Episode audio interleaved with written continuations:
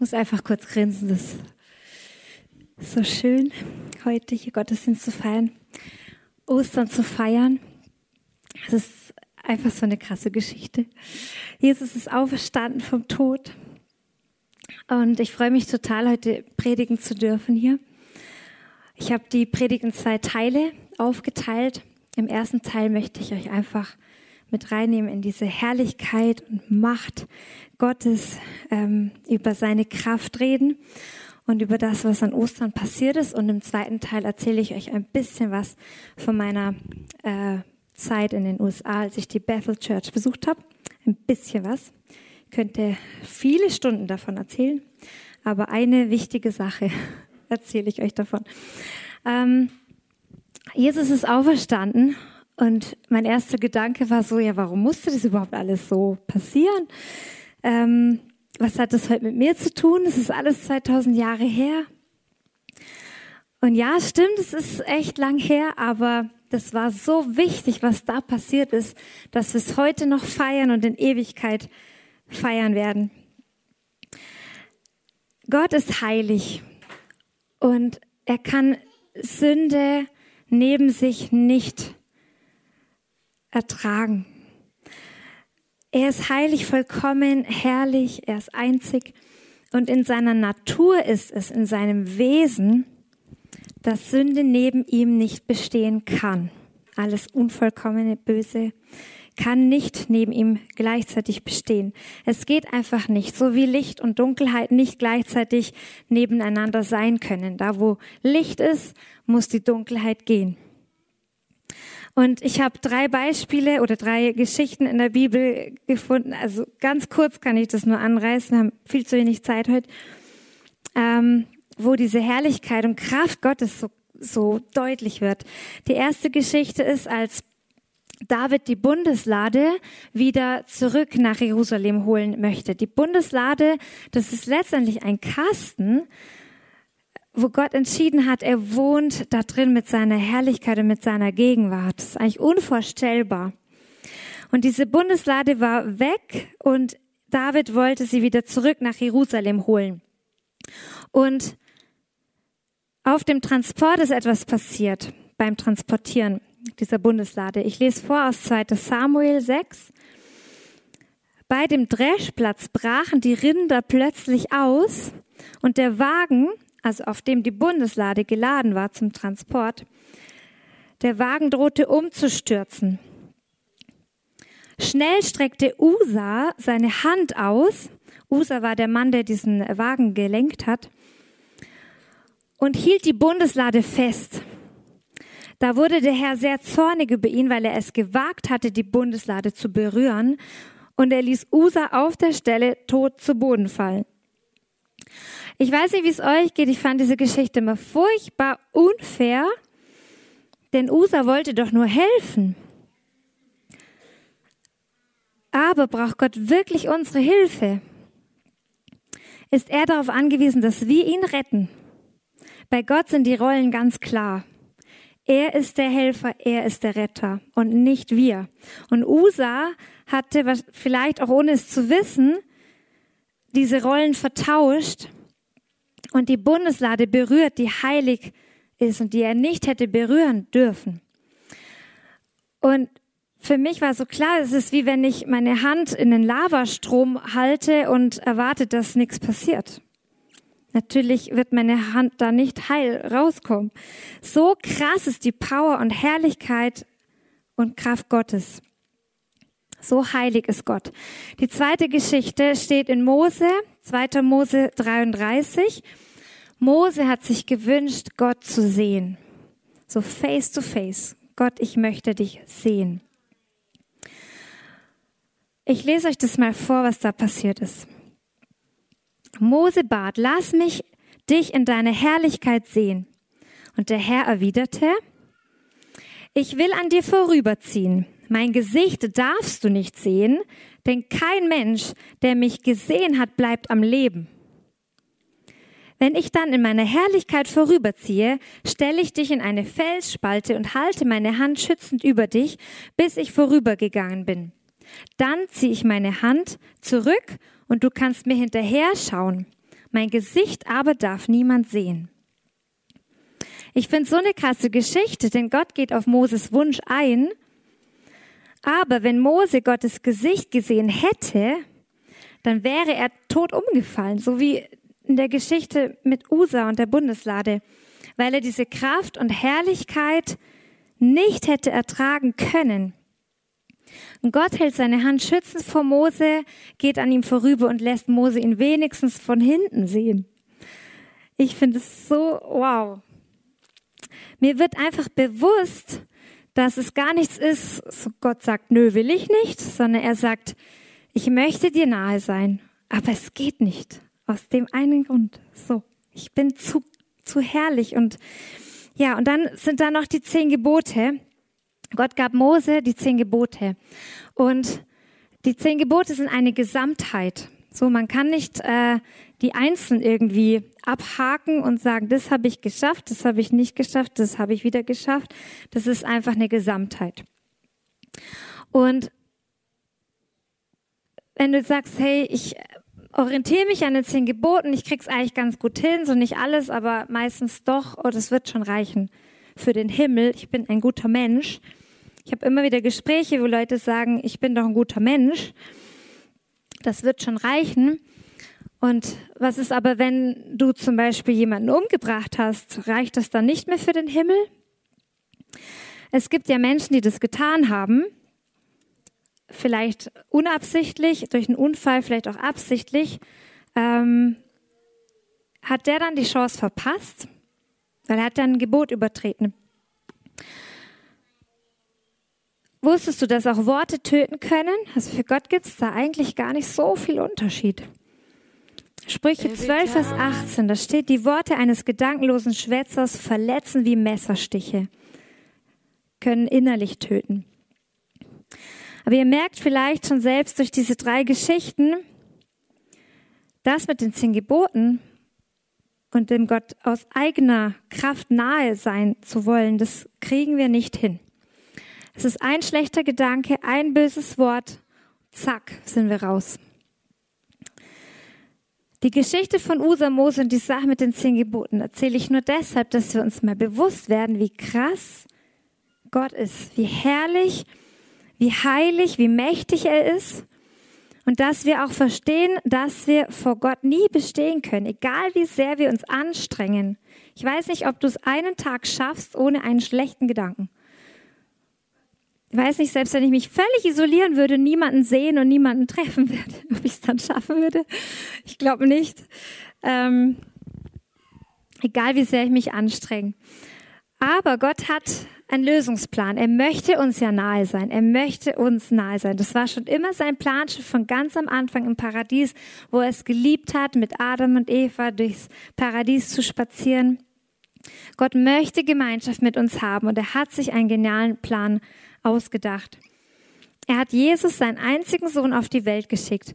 Und Jesus ist der allereinzige Mensch, denn er war Mensch, komplett Mensch und komplett Gott gleichzeitig. Er war also der einzige Mensch, der neben Gott bestehen konnte, weil er perfekt war, weil er ohne Sünde war. Er war würdig.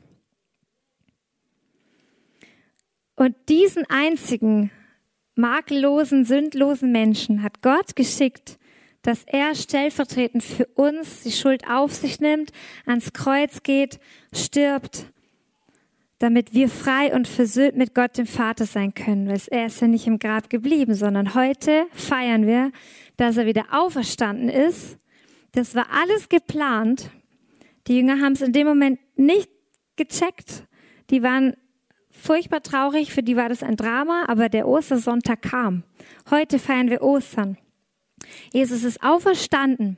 Und ich lese euch eine Bibelstelle vor, die das so verdeutlicht, was das für uns bedeutet. In Römer 3 ab Vers 19, da steht, alle Menschen auf der Welt sind vor Gott schuldig. Alle Menschen auf der Welt, also da gibt es keine Ausnahme. Denn kein Mensch wird jemals vor Gott bestehen, indem er die Gebote erfüllt. Ich habe mir dann überlegt, ja, wozu gibt's die dann eigentlich? Weißt du, ob die Frage bei euch hochploppt? Jetzt kommt's, das Gesetz zeigt uns viel mehr unsere Sünde auf. Das Gesetz offenbart uns, dass wir Gott nötig haben. Jetzt aber hat Gott uns gezeigt, wie wir vor ihm bestehen können, nämlich unabhängig vom Gesetz. Jetzt kommt's. Gott spricht jeden von seiner Schuld frei und nimmt jeden an, der an Jesus Christus glaubt. Nur diese Gerechtigkeit lässt Gott gelten. Die Gerechtigkeit von Jesus. Nicht unsere Gerechtigkeit, sondern die von Jesus. Und in diesem Bibelabschnitt, es geht noch ein paar Verse weiter, sagt Gott es dreimal, dass er jeden annimmt und von seiner Schuld freispricht, der an Jesus Christus glaubt. Wenn wir Jesus jetzt als unseren Herrn annehmen und sein Opfertod am Kreuz so ganz persönlich für uns nehmen, dass er das für mich gemacht hat, wenn wir ihn Herr sein lassen in unserem Leben, dann zieht Jesus in unser Herz ein und dann passiert was ganz Krasses. Wenn Gott uns nun ansieht, dann sieht er nicht mehr meine Fehler, meine Sünde, meine Mängel, was ich alles nicht hinkriege, sondern er sieht seinen geliebten, perfekten, makellosen, sündlosen und einzig würdigen Sohn in uns an.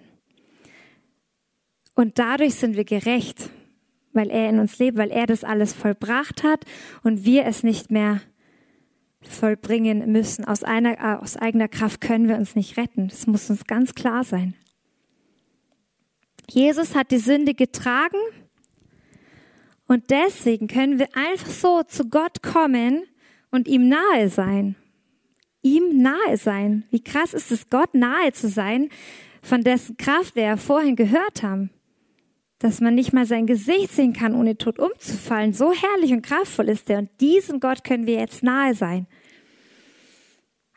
Und wir sterben nicht mehr in seiner Gegenwart. Ihr braucht keine Angst mehr zu haben. Es passiert nichts Schlimmes. Ich finde es einfach cool. Ich kann das gar nicht fassen, wenn ich drüber nachdenke. Jetzt haben wir in Ostern den allergrößten Sieg der Weltgeschichte, den wir hier feiern. Jesus hat den Tod besiegt, Jesus hat die Sünde besiegt, Jesus hat die Krankheit besiegt. Und diese Kraft, wenn wir Jesus annehmen, dann ist diese Kraft, die Jesus von den Toten auferweckt hat, auch in uns. Und ab da hört mein Verstand dann auf, das zu begreifen. Wenn ich mir die anderen Geschichten noch mal in Erinnerung rufe, dass Usa diese Bundeslade nicht mehr anfassen durfte, diese Herrlichkeit und Kraft Gottes und wie mächtig er ist, dass er in mir, diese, dass diese Kraft in mir ist, weil Jesus in mir ist. Boah, dann ist ja alles möglich, weil ja Gott alles möglich ist. Ich möchte jetzt kurz die Möglichkeit geben, wenn du jetzt hier bist und du hörst dir das alles an und du hast noch nie eine Entscheidung getroffen für Jesus. Du warst bisher vielleicht unterwegs, so ich mach's aus eigener Kraft oder ich bin ein guter Mensch. Vielleicht ist es ein Satz, den du dir selber immer wieder sagst oder anderen sagst. Wir können uns aus eigener Kraft nicht erlösen. Wir kommen nicht in den Himmel, weil wir so toll sind, sondern weil Jesus so toll war. Aber du musst ihn annehmen. Wenn du das heute machen möchtest, dann darfst du diese Entscheidung treffen. Und wir, wir würden es lieben, auch nach dem Gottesdienst. Wir haben ein Gebetsteam bereit, diese Entscheidung mit dir festzumachen, dass du kommst und wir beten mit dir. Wir schenken dir eine Bibel, und ein paar Sachen zum Lesen und würden es einfach lieben, dich zu segnen für diesen, für diese krasse Entscheidung. Das ist die beste Entscheidung, die du treffen kannst, die Entscheidung für Jesus. Und wenn du mutig bist, kannst du das jetzt zeigen. Weiß nicht, wer mutig ist. Du kannst deine Hand heben und sagen, ja, ich möchte das heute entscheiden. Wenn du nicht so mutig bist, kannst du es auch innerlich in deinem Herzen tun. Jesus sieht dein Herz, er kennt dich. Helga, danke. Cool. Kommt einfach nach dem Gottesdienst, wenn ihr diese Entscheidung festmachen wollt. Und wir beten so gern mit euch. Jetzt komme ich zum zweiten Teil. Oh Mann, die Zeit ist nicht mein Freund heute. Ähm, überlege, ob ich was streichen kann. Also, wir haben einen Freund, der Gerhard Kehl, der war letztes Jahr schon mit Andy in den USA. und hat ihn mitgenommen zur Bethel Church. Eine Kirche, wo einfach, die ist bekannt für Gegenwart Gottes, für Wunder, für Zeichen. Da, ja, geht's, geht's rund. Und ähm, Gerhard Kehl hat mich kurz vor Weihnachten angerufen und mich gefragt, ob ich im Februar mit ihm nach USA fliegen würde, nach Reading, auch zur Bethel Church. Und ich habe mich zwar ehrlich geehrt gefühlt, ich finde Gerhard krass, ein toller Typ, dass der mich da mitnehmen würde, mit einem Team von deutschen Leuten noch. Ähm, aber ich habe ehrlich gesagt gar nicht weiter darüber nachgedacht. Das war für mich so abwegig und ich habe es auch nicht kapiert, warum soll ich da jetzt eigentlich hin? Habe eigentlich nicht weiter darüber nachgedacht. Dann ruft er ein bis zwei Wochen später nochmal an, sagt, Elfi, wie schaut's aus? Kommst du mit? Dann habe ich so, oh, stimmt, da war ja was. Äh, dann habe ich nur zu Gerd gesagt, also wenn Gott mich zwingt, dann komme ich schon mit. Ich meine, wer legt sich schon mit Gott gern an? Ich nicht. Und er hat dann irgendwann mir die, einen Satz gesagt, der hat mich echt tief getroffen. Der hat gesagt, Elfi, es geht eigentlich nicht um die Frage, ob du mit zur Bethel Church kommst. Es geht nicht um diese Kirche. Es geht um die Frage, willst du mehr von Gott? Und äh, die Frage hat mich echt tief getroffen, weil ich gemerkt habe, ich kann die jetzt nicht mit Ja beantworten, einfach so. Und ich habe gemerkt, ich muss diese Frage für mich beantworten. Und ich habe aber gespürt, wie eine Angst in mir hochkommt vor dem, was da passieren kann.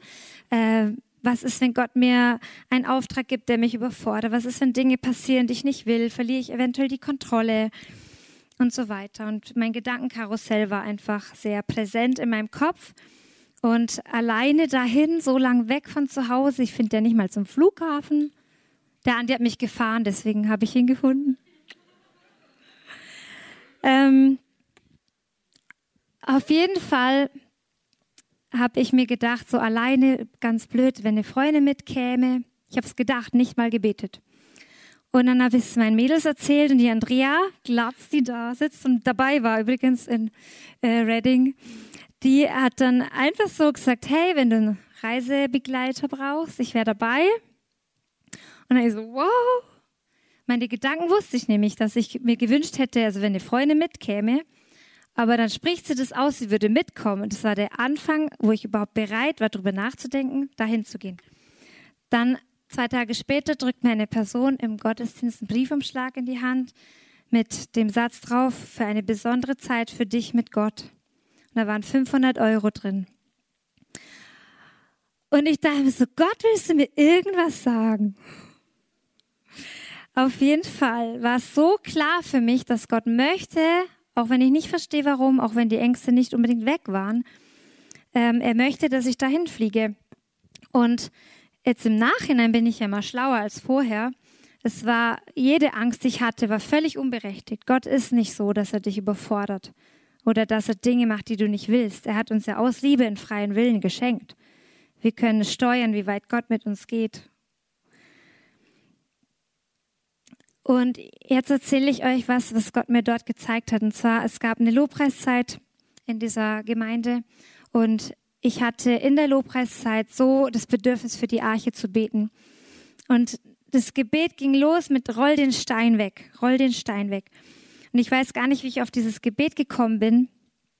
Aber allein das war schon von Gott, dieses Roll den Stein. Dass es so begonnen hat, war ein, ist der Grund, warum ich hier stehe.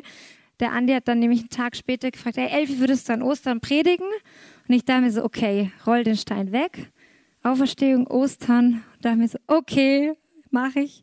Ich sage eigentlich ständig nein, wenn er mich fragt. Aber das war einfach so deutlich, dass ich sage, okay, Gott, wenn du sagst, ähm, dann mache ich das. Und jetzt erzähle ich euch einfach von der Vision.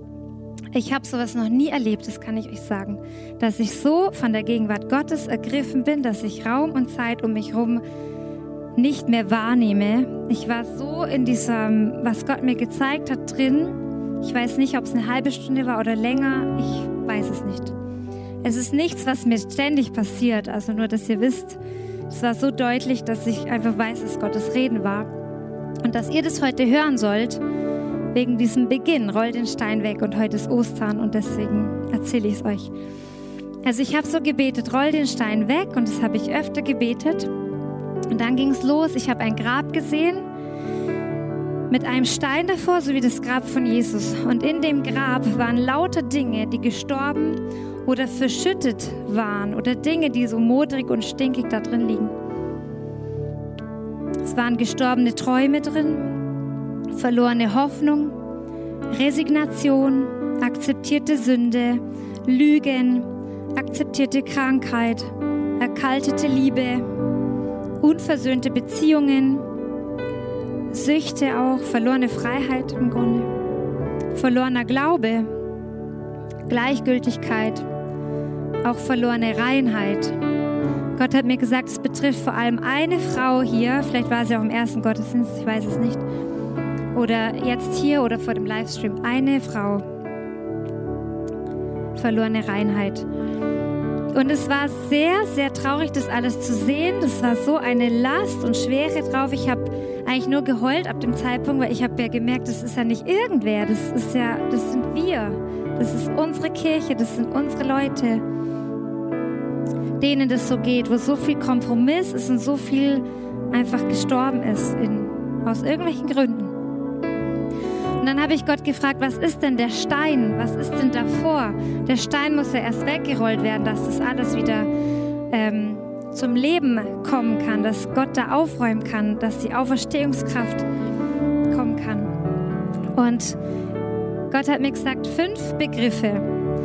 Kontrollgeist, Kontrolle also, Perfektionismus, Schutzmauern, Stolz und Menschenfurcht.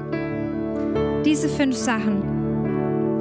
Und was ich dann gesehen habe, war einfach nur unglaublich. Gott hat den Himmel über der Arche geöffnet und es waren Engel über unserem Gebäude, zehn Engel oder mehr Engel. Sie haben in alle Himmelsrichtungen geblickt und sie schwebten majestätisch und herrlich und in einer mächtigen Autorität und Ruhe über dem Gebäude, voller Liebe und Power. Und die Engel machen so eine einladende Handbewegung. Die schauen einfach nicht zu uns, sondern die schauen nach draußen. Sie machen eine einladende Handbewegung und rufen die Menschen. Und dann habe ich gesehen, das war echt krass,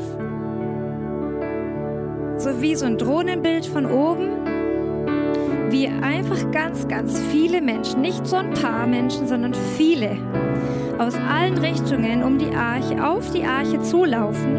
Menschen aus der Nachbarschaft, Menschen aus den Stadtteilen um die Arche herum. Und es werden so viele, dass wir das mit unseren Plänen und Strukturen nicht handeln können. Und die Arche habe ich als so einen sicheren Ort und ein Magnet der Liebe gesehen für die Menschen. Und ich wusste, die Menschen kommen nicht in die Arche, weil wir so toll sind, sondern weil sie hier einen Ort haben, wo sie Jesus treffen wo sie Rettung, Heilung und Befreiung erleben. Und ich weiß aus eigener Erfahrung, eine Begegnung mit Gott ändert alles. Kann alles gut machen, was vielleicht vorher nicht gut gemacht war.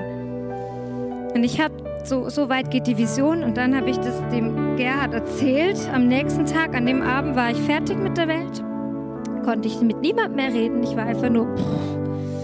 Ähm, ich habe das Gerhard und Annette erzählt und dann hat er eine Ergänzung gehabt und hat gesagt, Elfi, das fängt bei dir an. Und dachte mir so, boah, nee.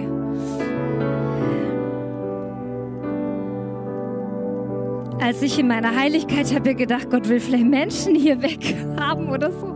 Damit, wenn es bei mir anfängt, dann müsste ich die Erste sein, die geht. Ich habe ja, ich habe gesagt, ja, das stimmt, das muss bei mir anfangen. Ich muss meine Kontrolle abgeben. Fragt mal Andi. Ich muss meinen Stolz niederlegen, ich muss meine Schutzmauern abreißen lassen. Und es so Grenzen zu setzen, ist völlig in Ordnung. Grenzen gegenüber Menschen setzen ist in Ordnung, aber Schutzmauern aufbauen, das trennt uns voneinander und auch von Gott. Schutzmauern sind nicht göttlich. Er sagt, er ist unser Schutz. Wir müssen uns nicht selbst beschützen. Unsere Schutzmauern können wir abreißen lassen von ihm. Und bei mir fängt es an, dass mir wichtiger wird, dass Gott über mich denkt, als was Menschen über mich denken. Und letztendlich fängt es nicht nur bei mir an, sondern es fängt bei jedem Einzelnen hier an.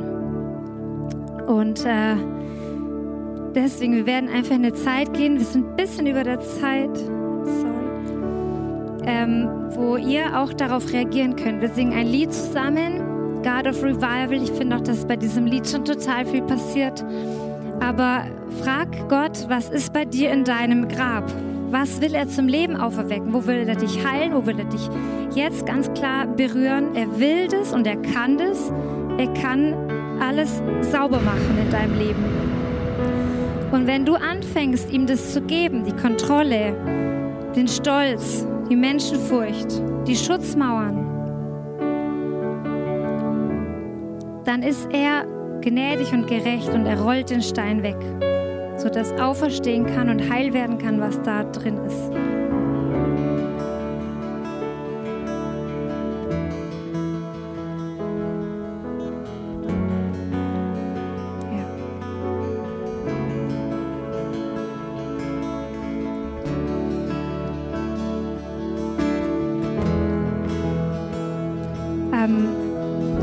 Habe noch zwei Sachen.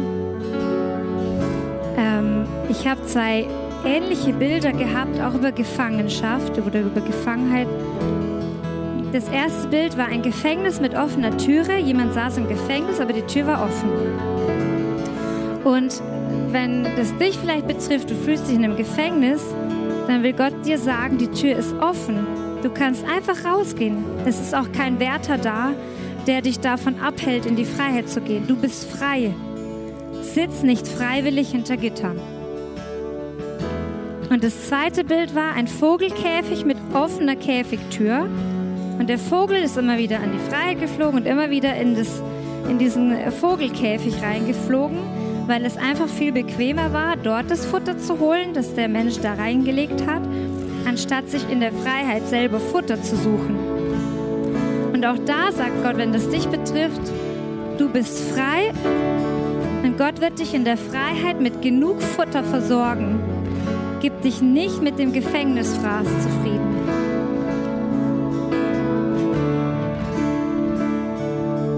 Genau, das könnt ihr einfach auch noch mit in diese.